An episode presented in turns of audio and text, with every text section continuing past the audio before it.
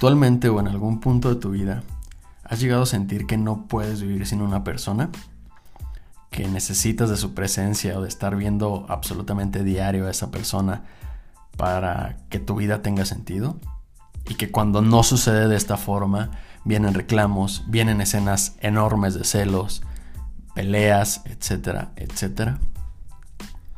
O también en algún punto has sentido que tú eres la clave para que una persona salga adelante en cualquier situación, que deje alguna adicción, que supere algún problema, que sea una mejor persona, entre comillas.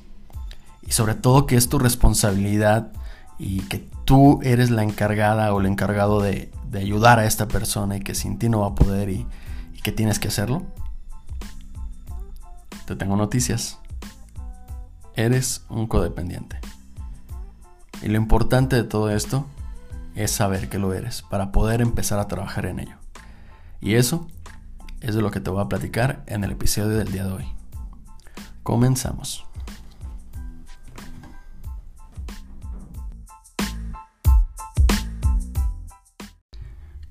¿Qué onda amigos? Bienvenidos a un episodio más de Un tal Raúl un episodio más en cuarentena, esa cuarentena que prácticamente ya cumplió dos meses y que nos ha enseñado un chingo de cosas y que nos ha hecho trabajar en un chingo de cosas y que ha sido difícil y que ha llevado a la evolución, etcétera, etcétera, etcétera.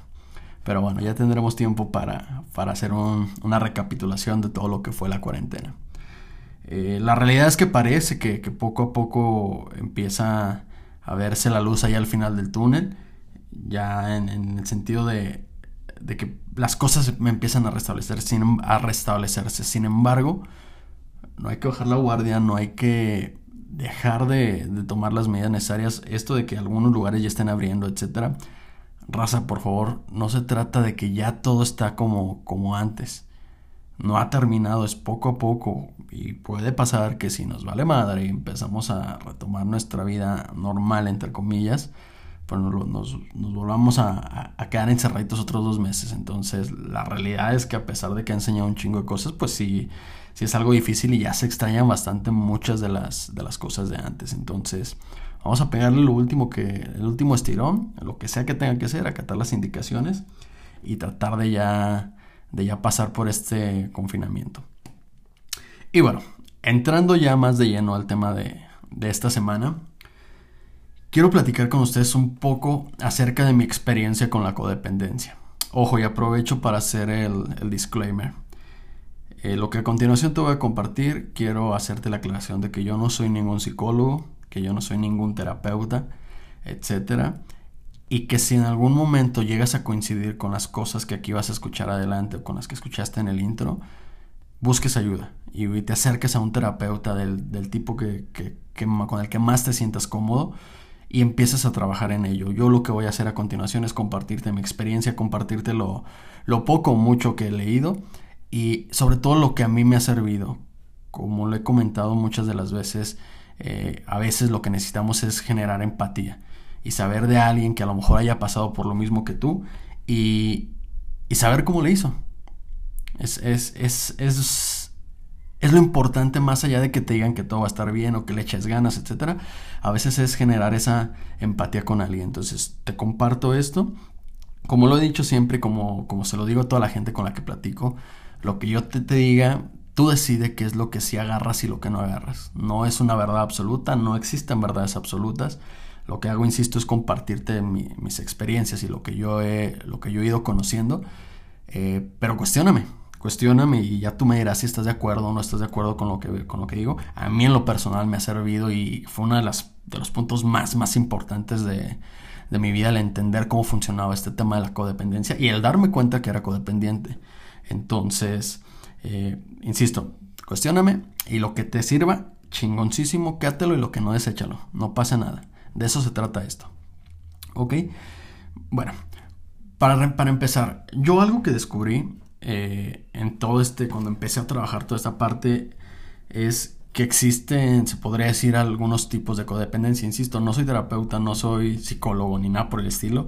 Entonces te lo voy a compartir como, como yo lo entendí en su momento cuando llegué a ir a trabajarlo con alguien de esta, este, a trabajar con alguien este tema. Eh, yo pensaba que la codependencia necesariamente era el punto de, ¿sabes qué? Necesito estar con alguien y si no estoy con esa persona me muero, etcétera. Eh, tengo que verla diario o tengo que verlo diario porque es parte esencial de mi vida. Y sí, ese es un, ese es un tipo de codependencia.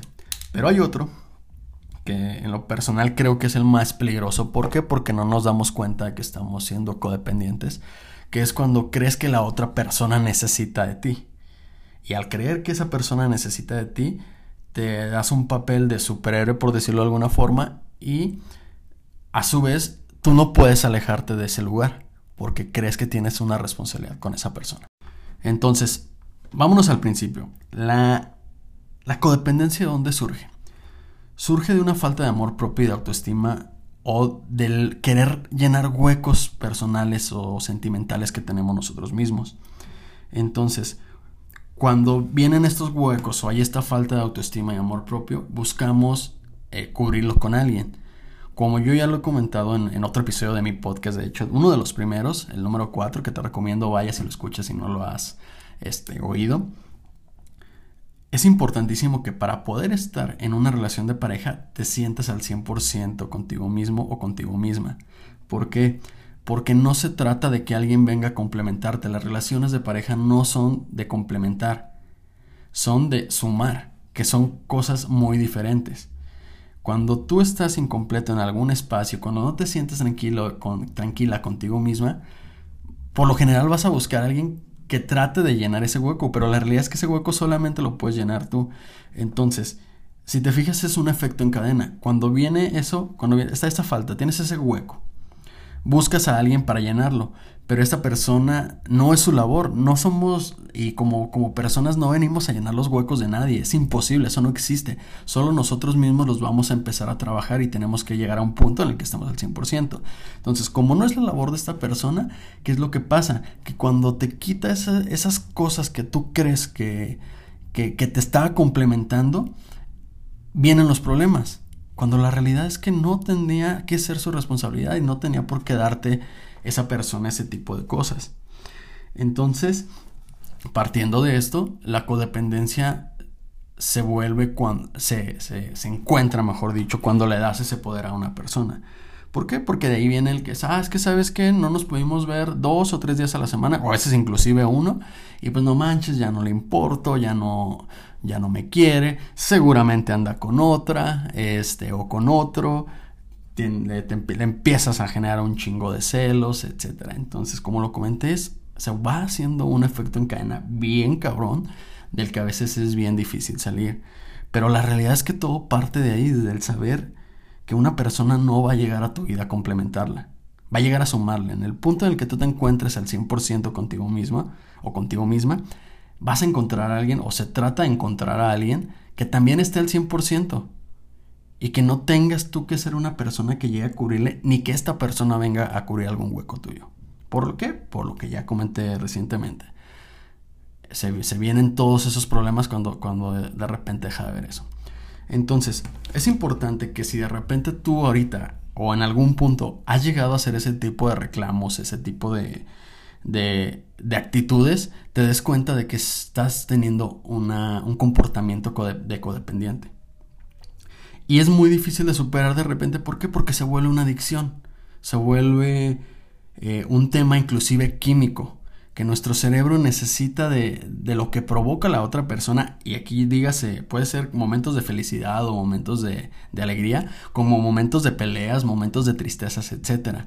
Como tenemos un hueco y esa persona está cubriéndolo de alguna forma, eh, inclusive el tema de las peleas, los enojos, se puede volver una adicción para el cerebro. Entonces, el cerebro necesita, necesita ciertos químicos que cuando hay una pelea, eh, los empieza a generar y al generarlos, pues el cerebro de alguna forma se, siente bien porque está generando, liberando esos químicos. No recuerdo exactamente el nombre de los químicos, repito, no soy terapeuta, no soy nada por el estilo, es lo que, lo que a mí me, explicaron en su momento y lo que he podido investigar.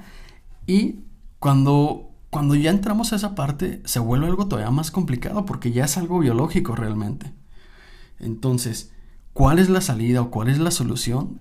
El darte cuenta de que es una adicción y que la tienes que tratar como tal. ¿Por qué? A un drogadicto, a un alcohólico, etcétera, tienes que empezar a, quitarle esa sustancia a su cuerpo, pero no puedes quitársela de un golpe porque tiene, vienen las crisis, etcétera. Entonces tienes que empezar a trabajarlo paulatinamente. Pero tienes que acostumbrar a tu cerebro de que eso no es normal, porque insisto, tu cerebro no interpreta si está bien o mal, está generando la sustancia. Y la adrenalina la genera en las peleas y a lo mejor en las tristezas, etc. Y tu cerebro de alguna forma lo siente bien y es por eso que se vuelve más difícil alejarse de esa persona, aunque muchas de las veces tú sientas que ya no debes de estar ahí, pero no puedes hacerlo. No puedes alejarte. Es por eso. Llega a ser un tema biológico y es importantísimo empezar a trabajarlo y a darle cuenta. Pero vuelvo a lo mismo, todo parte desde dónde? Desde el amor propio y desde la autoestima que tengas contigo mismo. Entonces,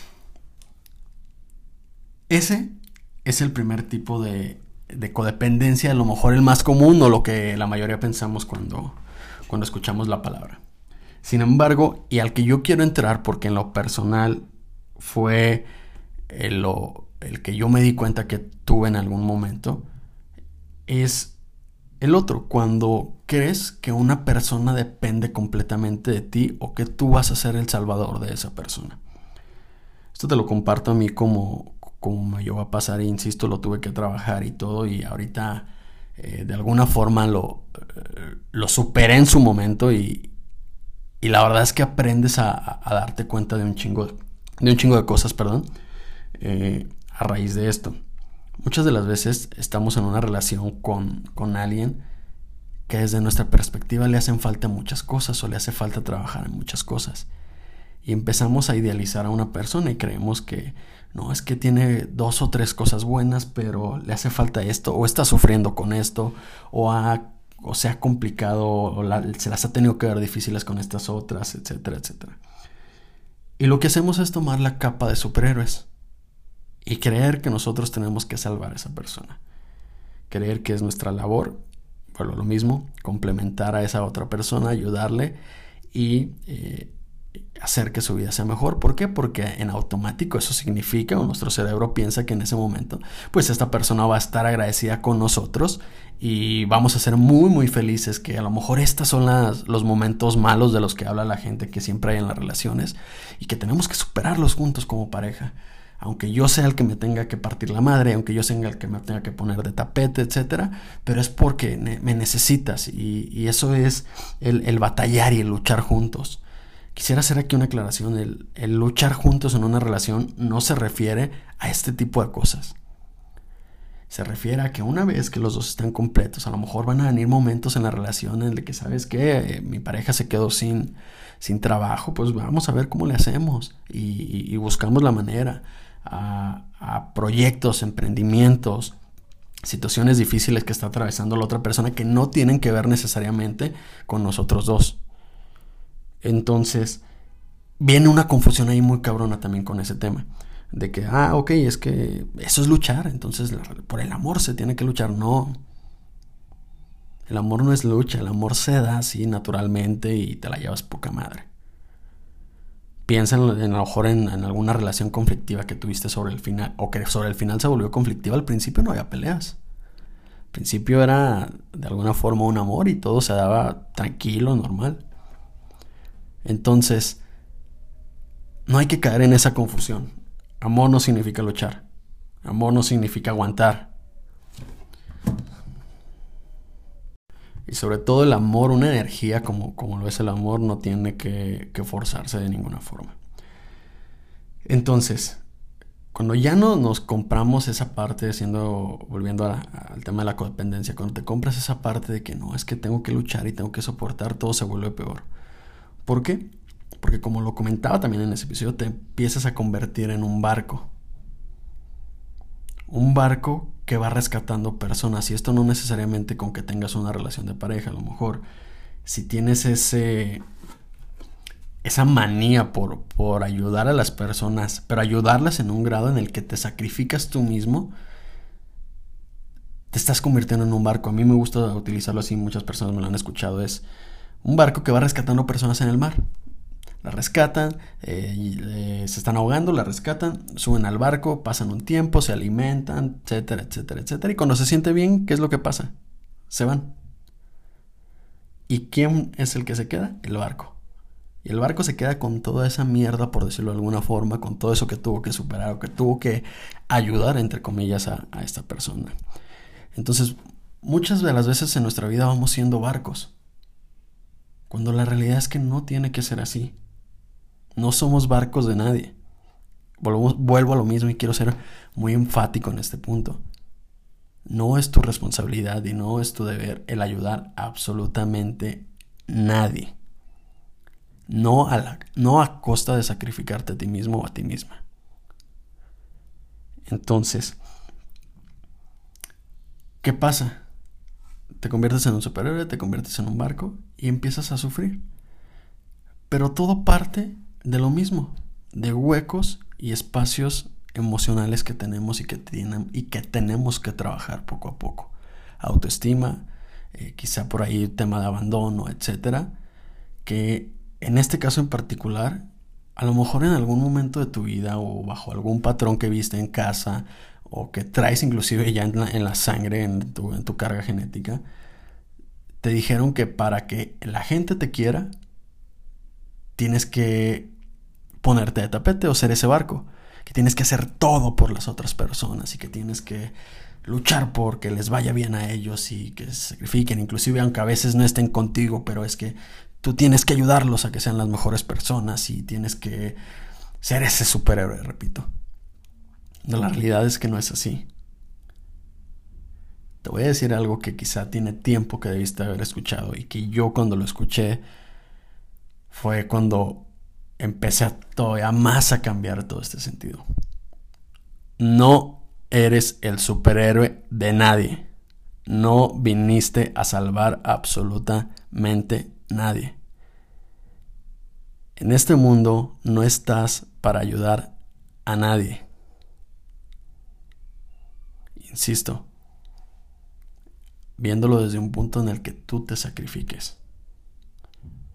Y un ejemplo que me gusta utilizar bastante es el tema de los aviones. En el avión cuando te están dando las indicaciones de seguridad, ¿qué es lo que pasa? Que va, al, momento de las mascarillas, te dicen, van a bajar las mascarillas y lo que te dicen es, primero, sálvate tú, o sea, ponte la mascarilla para que puedas respirar y si puedes, y si puedes, después ayuda a la persona de al lado en caso de que tenga problemas. Me encanta este ejemplo porque así es tal cual como funciona en el tema emocional. No se trata, no puedes, va a ser imposible que intentes ayudar a alguien más si tú no estás bien. Porque cuando estás bien, sabes que cada persona tiene que encontrar las maneras para ayudarlo y no te vas a desgastar intentando hacer algo que no te corresponde. Y ojo, aquí no, no, quiero que se confunda con un tema egoísta de, ah, no, no debo de ayudar a nadie, no. Pero sabes, empiezas a medir tus alcances, por eso es importante no sacrificarte para ayudar a alguien más. Puedes ayudar a mucha gente, una vez que te encuentras al 100% contigo mismo, vas a ayudar a un chingo de gente, te lo aseguro.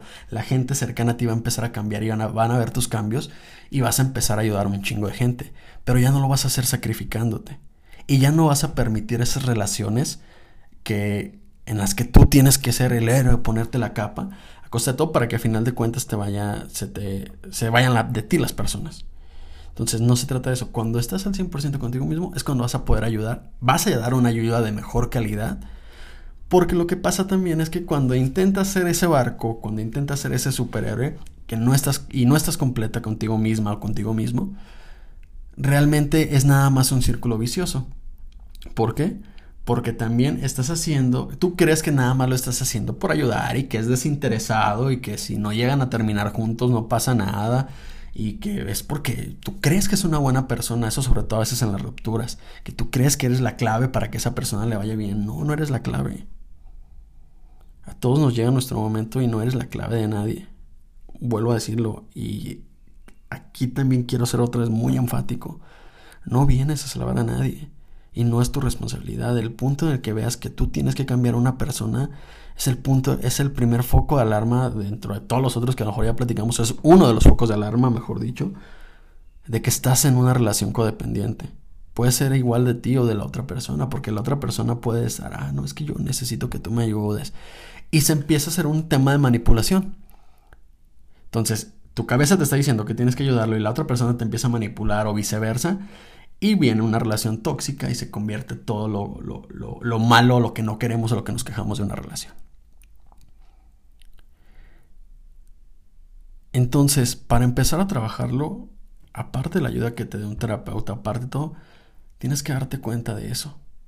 De que tienes que ver por ti. Existe un miedo muy cabrón, o, no sé, no sé si se, si se llamarlo miedo, por el término, por la palabra egoísta. Y creo que es la clave aquí de todo. Convertirte en una persona egoísta. Puede sonarte raro, pero me explico. Se trata de ser egoísta priorizando siempre nuestro bienestar, sin chingarte a los demás, obviamente. Pero el saber que, tú tienes que estar bien, que tú eres que, que, que, tú eres la persona más importante y que si quieres ayudar a alguien, primero tienes que estar bien tú. Y que aún estando bien tú, no es tu responsabilidad hacerlo. Cada quien tiene que encontrar las formas. Y a eso venimos a este mundo. A evolucionar, a crecer y aprender de los errores. Por eso suelta esa maldita capa de superhéroe que a veces te quieres poner. Porque no te corresponde. Te corresponde ser tu propio superhéroe. Porque el tema de la codependencia es algo bien cabrón. Y seguramente si estás escuchando esto es porque te ha pasado o porque te has sentido así. Y créeme que te entiendo perfectamente. Pero de verdad, cuando te das cuenta de que no vienes a salvar a nadie, que no es tu responsabilidad y que tienes que ver por ti para poder ayudar a las demás personas, es cuando se vuelve todo bien chingón. ¿Por qué? Porque a lo mejor tú no sabes el daño que le estás haciendo a esa persona queriendo ayudarlo y queriendo sacrificarte por él o por ella y haciendo de todo para que sea esa mejor persona. Quizá es el, él se tiene que meter o ella se tiene que meter esos chingadazos en la vida para que crezcan. Y tú estás bloqueándolos. Y realmente sucede así. Cuando empiezas a estar bien y decides, sabes que esto no es para mí, esto no es lo que merezco y no es lo que debo estar haciendo y te vas, esa persona empieza a crecer. Luego por ahí viene el, ah, es que, ¿por qué cuando estabas conmigo, por qué cuando estuvo conmigo no, no fue así? Pues porque tenía que crecer esa persona y tenía que meterse esos chingadazos. ¿Se fijan cómo... o te fijas cómo son pequeños detalles lo que genera una, como decía, una reacción en cadena súper cabrona? Porque esto también en qué se traduce después en una especie de depresión, en una especie de ansiedad y miles y miles de más trastornos. Solo por eso, por creer que somos superhéroes. Entonces, si te diste cuenta que, has actuado de esta forma, repito, o que en algún momento lo hiciste y no lo has trabajado y las personas que llegan a tu vida siguen siendo las mismas, es porque tienes algo que trabajar ahí. Y te invito a que lo hagas, a que acudas a un terapeuta, que platiques con alguien que haya pasado lo mismo. ¿Por qué? Porque así empiezas a darte cuenta. Y así empiezas a tener relaciones más sanas y así tu, tu vida, tanto laboral, profesional, sentimental, familiar, etc., empiezan a mejorar. Cuando sabes que no eres el tapete de nadie, que no tienes que ser el tapete de nadie para que esa persona esté contigo. Porque lo que haces también es generar un filtro al trabajar todo ese tema y al llenar esos huecos, sabes perfectamente qué es lo que quieres. Qué es lo que necesitas y sobre todo qué es lo que no necesitas en tu vida. Entonces al darte cuenta de lo que no necesitas en tu vida, empiezas a alejar a los pendejos. Y ya no te relacionas y ya no tienes ese tipo de relaciones que según tú te, te destruyen y es por las otras personas. Date cuenta de que no es por las otras personas. Eso es lo que tú estás atrayendo. Entonces te invito a que lo trabajes. Si necesitas echar una plática, como, siempre lo he dicho, yo estoy disponible, o sea, no, no desde una parte de ser un experto, un gurú, pero de alguna forma he pasado por ciertas cosas y podemos aventarnos una plática y ir rebotando ideas, ir rebotando las tuyas mías y ahí es donde empezamos a encontrar las, las respuestas. Si no es conmigo, busca a alguien que, con, quien empatices, insisto, se trata no de que te tengan lástima, se trata de empatizar, porque a veces la lástima las, lastima más. Entonces es importante que sí lo saques y que lo empieces a trabajar. Si quieres tener relaciones chingonas, atrae relaciones chingonas, pero porque tú eres una persona chingona. Este tema, la verdad es que da para una plática bien cabrona, pero por el momento lo vamos a dejar ahí. Ahí en la, en la semana viene una sorpresita, una sorpresa o algo más a, a raíz de esto que espero te ayude. Y vuelvo a repetirte como al inicio. No soy un terapeuta, no soy un psicólogo, no soy una, soy una persona que ha pasado por, por esas situaciones. Y cuestióname. Cuestióname todo esto que te acabo de decir. Dime si hace clic o no hace clic contigo. Y agarra lo que te sirva y lo que no, deséchalo. No soy la verdad absoluta, ni, lo, ni pretendo hacerlo. Simplemente vuelvo a lo mismo, te comparto lo que yo he vivido. Rebótalo contigo y genera tu propio criterio si estás teniendo relaciones de la chingada, si llega a tu vida puro pendejo o pura mujer que te lastima, algo, algo hay ahí contigo mismo. Y no has querido verlo y estás culpando a las demás personas. Las demás personas no son. Te lo puedo asegurar. Por experiencia te lo digo. No son las otras personas. Las otras personas también tienen cosas que trabajar y tienen sus pedos y todo, pero tú estás atrayéndolas. Entonces, pregúntate qué tipo de gente quieres en tu vida. Y sobre todo, toma acción.